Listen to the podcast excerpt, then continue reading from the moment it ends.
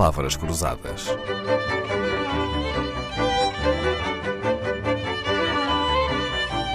Porque quase tudo é uma questão de semântica.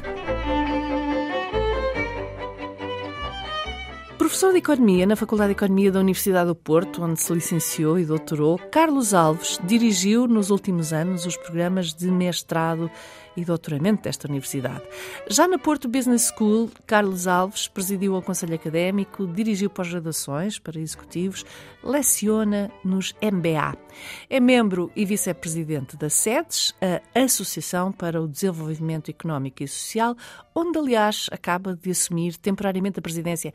Professor Carlos Alves, na SEDES discute-se mais economia ou finanças? Ambas não faz sentido, do nosso ponto de vista, discutir políticas económicas não englobando nessa discussão as restrições financeiras.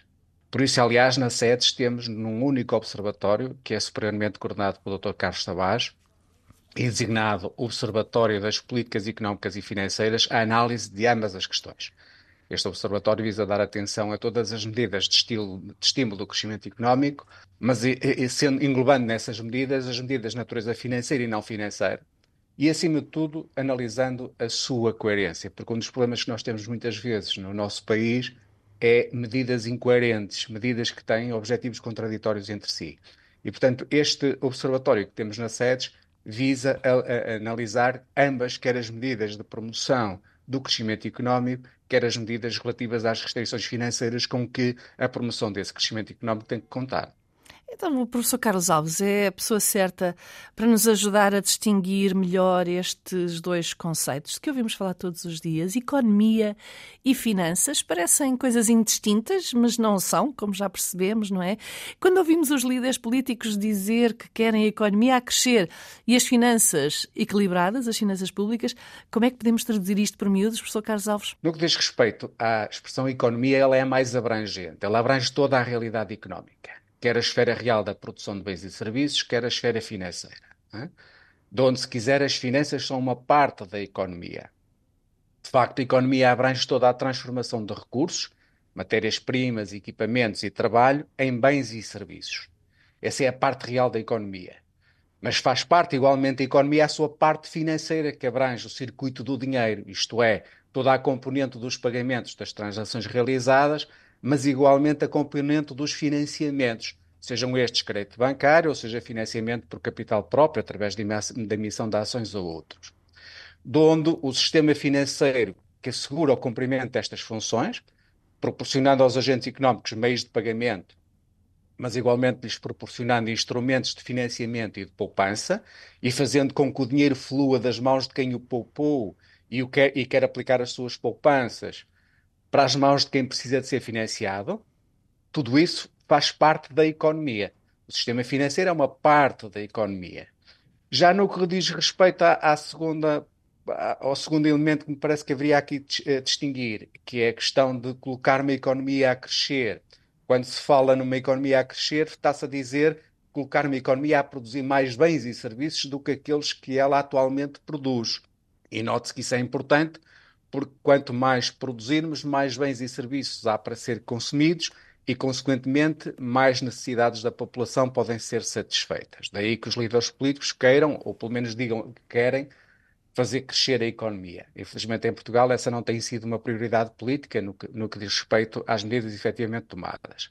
Finalmente, quando se fala de finanças públicas equilibradas, quer-se dizer uma coisa muito simples: é que o Estado não deve gastar mais do que aquilo que pode gastar. Isso implica duas coisas. Por um lado, ter um, um orçamento equilibrado e, por outro lado, ter um nível de dívida pública sustentável.